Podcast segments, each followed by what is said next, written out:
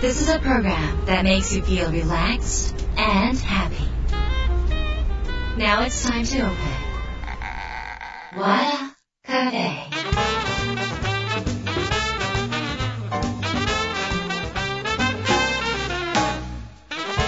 和田カフェのオーナー和田博美ですやる気満々の人もちょっと明日が憂鬱な人も明日笑っていけるよう今夜もワクワクお届けします改めましてこんばんは和田博美です、えー桜の開花が非常に早くって私のお散歩コースとか私、家から事務所まであの専務と一緒に歩いてくることが多いんですけどもうあの専務と2人で花見みたいなね。あ専務っていうのはうちのボストンテリア犬のことですがあのモモ専務って言いますがちょっとあのいろいろ楽しませていただいてます。あの無理にねなんかこうお弁当を持ってってもう花見をするんだっていうんではなくって毎日花見してんだなっていう気持ちで毎日毎日こう楽しむような生き方の方がなんかこう出かけてないとか花見行ってないとか、えー花見に行けなかったとか、えー雨が降っちゃったとかなんかこのそういうことでいちいちへこんだりとかする原因を作るよりもなんかこう見てんじゃん、今みたいなねそういうところであの日々の花見を楽しむのも私いいかなというふに思ってます。えーその春の訪れとともにですね和田博美の GoTo 要点ツアーようやく再開いたします、えーこの GoTo 要点ツアーなんですけれども去年から、えースタートしまして一応あの GoTo キャンペーンをやり始めた時にきっかけで、まあ、地方に行くのも安くなるし、えー地方に行くのもいいんじゃないかということで始めたんですね。でこれ、えー福井、名古屋、岡山とやった段階でさすがにちょっとえー GoTo キャンペーンも、えー中止となりその他、札幌も延期になりましたし新潟も延期になりましたし大分も延期になって奈良も延期になったということで、えーもう本当にしょんぼり全てクローズにしたわけですが終わったわけではなくですねあのまた再開をするということでもう島根のメンバーがもう島根は絶対やりますよということでもう勢い立ってますので、あの島根からスタートになりました。島根よし出雲大社行こう。またツアーに行こうという方はぜひご参加ください。4月17日島根が再スタートの皮切りになります。よろしくお願いします。詳しくはですね和田博美で検索していただきますと株式会社ヒロワのホームページが出てきます。そのホームページのトップページにバナーがありますのでそちらの方ぜひご覧になってください。よろしくお願いします。えーそれではですね今日は番組に届いた相談メールをご紹介します。和田博美の和田カフェ。どうぞ最後まで楽しんでいってください。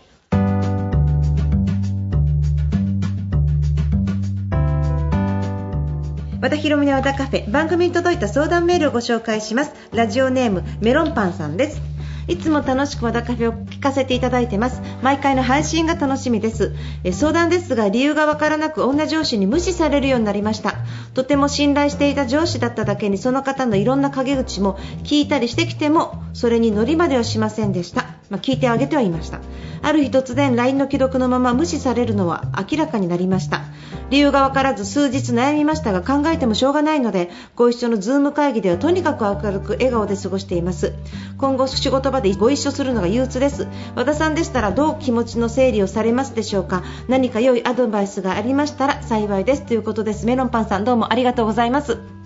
理由が分からず何か無視されたり距離が空いてしまった時のえ取る方法2つですね、えー時間が解決してくれるのでそのままナチュラルに、えー何も何もなかったようにずっと接して振る舞い続ける方法が1つ。もう1つは何か誤解があるかもしれないのでどうされましたかって直接聞く方法のこの2つだけなんですね。で今は、えー、と1番の方法メロンパンさんは取られていると思うんですがこれってねなんかよくあるんじゃない？皆さんなんか普通に。なんでなんで急に距離置かれちゃったんだろうって。でなんで急に距離を置かれたりとかどうしてあの人急に冷たくなったんだろうって思う時ってあの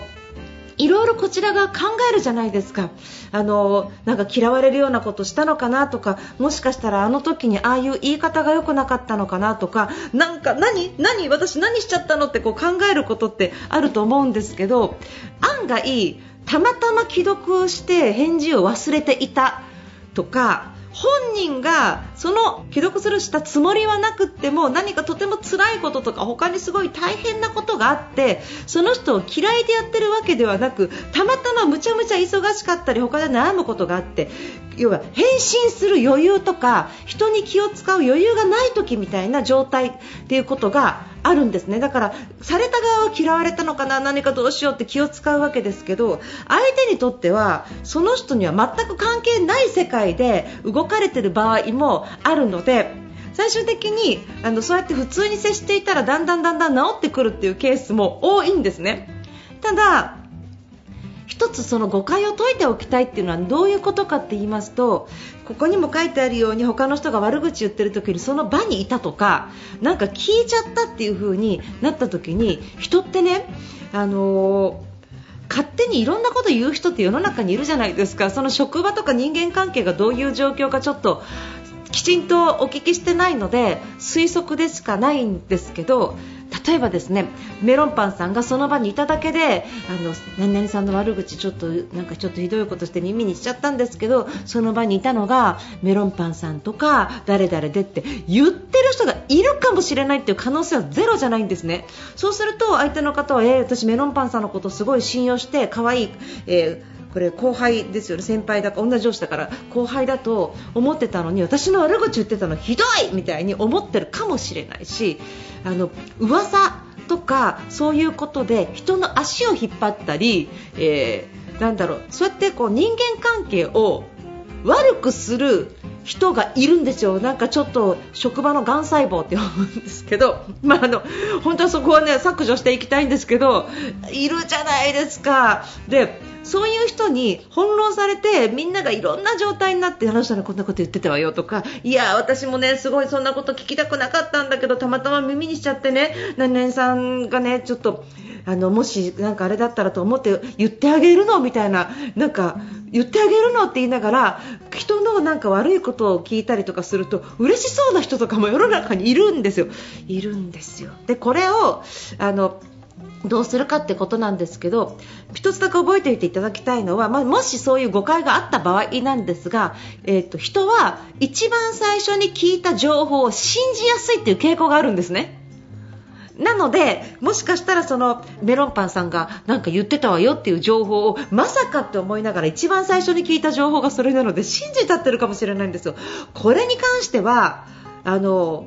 誤解は解いといた方がいいじゃないですか。だから1番目と2番目の方法をそのままにして自然に振る舞う。2番目が誤解を解くっていうで誤解を解く方がちょっとハードルが高いんですけど、えーと、もしかしたらいやいやそんなつもりなかったの。私がちょっと家のことでいろいろ大変でごめんね。なんか忘れててって言われたらそれまでだしもしかしたらその誤解がある場合は解いといた方がいいんですね。聞くのは怖いかもしれないけどちょっと聞いておくっていうことが、まあ、いい方法なんですね。もしかしたらその1番目の間違ったその、えー、がん細胞さんがねあの人間関係を翻弄させるために動いちゃった可能性があってあのなのでそこちょっと聞いておいた方がいいですね。でそれはあの聞き方なんですが何々先輩もしくは7上司に私はなんかあのもしかしたら、え、失礼なことを言ったり、え、何々さんに対して何かこう誤解を招くようなことをしてかもしれないんですが私あのもしそういうことがあればあのきちんと説明をしたり誤解を解いていきたいと思うんですけれども何かあのお叱りを受けるようなこととかございましたでしょうか？っていうふにあのでその時にこの私は何々さんのことが好きで信頼して心から信頼してずっとついていきたいと思ってる人なのでもしそのまま誤解があった場合非常に辛いのでここは解いておきたいと。私自身は何々さんのことを悪く陰で言ったことは1回もないですしそこだけは信用していただきたいんですけど情報で何か間違っているようなこととかが耳に入ることっていうのは噂とかいろいろあるのでもし何かあったら教えていただきたいんですね。それでもあの誤解が解けなかったりとか、えー、私に対する信用がなくなったっていうんであれば今後の私の接し方とか仕事でもうカバーしていくのでそれはあのもう仕方がないと思うんですがもし誤解が解ける可能性があるんだったら何か話し合いとかしていただければなっていうふに思ってるんですっていう言い方なんですね。これ前提にあったのがあの攻撃的にね何々さん何々先輩なんか最近そう無視とかされてるんですけどなんか私悪いことしましたか？っていう聞き方すると怒ってんじゃんこっち。で怒ってるとなんかダメなので要はなぜ誤解を解きたいのかっていうのは私が不愉快だからあなたの誤解を解いてほしいじゃなくって私はあなたを信頼していて私はあなたを好きなんだけどあなたにそういう態度を取られるとショックだから絶対に何か誤解でしかないと。もし何か私が悪いことをしたとか絶対私はあなたを裏切らないからもし私に対しての何かがあったとしたら誤解。もしくは私が知らない間にミスをしてたら直してもらいたいっていう気持ちで聞く。だからその無視されて腹が立つとか何なのこの人みたいな気持ちが少しでもあると言い方が変わってしまうので前提にある気持ちをとても大事にして聞いておくと、えっと、その方が本当に、えー、いい方であったりとかあのもともと信頼していた上司であの心を開いてくれる方だったらあの言ってくれる可能性があるんですね。ででもそれ聞いたとしてもいやいや大丈夫大丈夫私もいろいろちょっと噂耳したけど気にしてないからっていう風にちょっと強がって言われる可能性もあるのであの私、信用してもらえないかもしれないですけど私は何々さんの味方なのでぜひ何でも何かありましたらあの言ってくださいと。で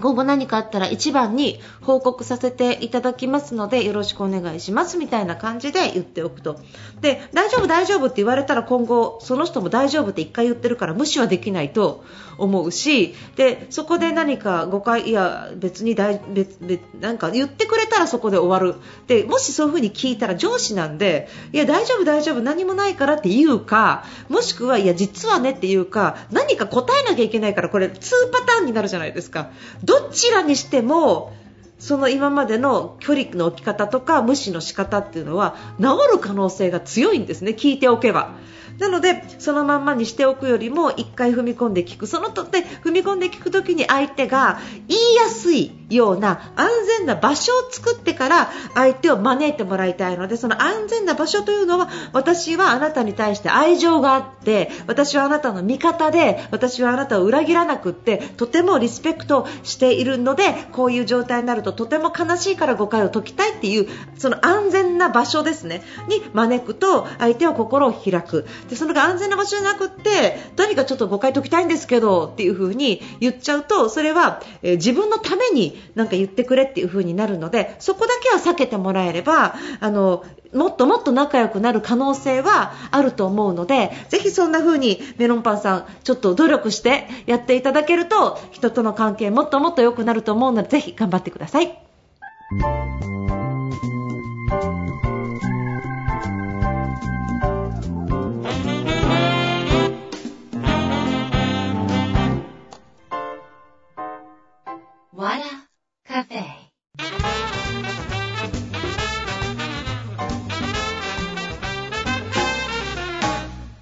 和田博美の和田カフェいかがでしたか？えーとね、今日ちょっとお知らせがありまして、えー、私の化石スキルっていうセミナーの生徒さんが今大成功しておりますそちらの、え、生徒さん化石スキルだけじゃなくて売れる営業カルセミナーとかいろんなセミナーに出ていただいてるんですが都会から高知に移住されてご夫婦で山間の小さな佐川町っていうところで実はトマト農家されてるんですね。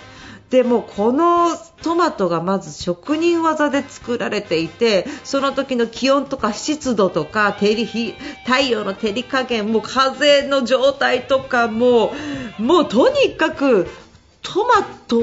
のために人生を使っているようなご夫婦が作っている小田トマトっていうのがあるんですね。でこの小田トマト私実はですねあのいろんな私の好きな方に買ってプレゼントするぐらいのあのトマトなんです。で、えーと、これ全国にお届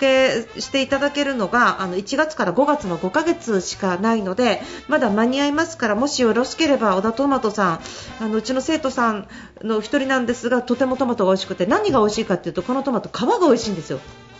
皮皮がなんか噛み応えがあって甘みのある皮であの従来のトマトを超えてますね。でこんなにやっぱり愛されて育ったトマトトマトなんだっていうのが、まあ、美味しい小田トマトなのでこの厚い皮にこう旨味がすごい詰まっているのでうちの姉とかも大好物で小田トマトまだかな小田トマトまだかなっていうぐらいなんですね。なのでちょっと小田トマト、えー、織田信長の「お」に田んぼの田小田トマト高知県です。検索していただくと、えー、出てきますのでぜひ探してよろしければ小田トマトちょっとぜひ食べてみてください。よろしくお願いします、えー、冒頭で紹介しました、えー、GoTo 要点ツアー4月17日島根を皮切りにですね福岡、えーちょっと予定ですが広島、そして奈良という風に広がっていきます。全国に要点志向の種をまきに行きますので皆さんぜひお顔を出していただけると嬉しいです。よろしくお願いします。和田博美公式サイト株式会社ヒロアのサイトトップページに情報ございますので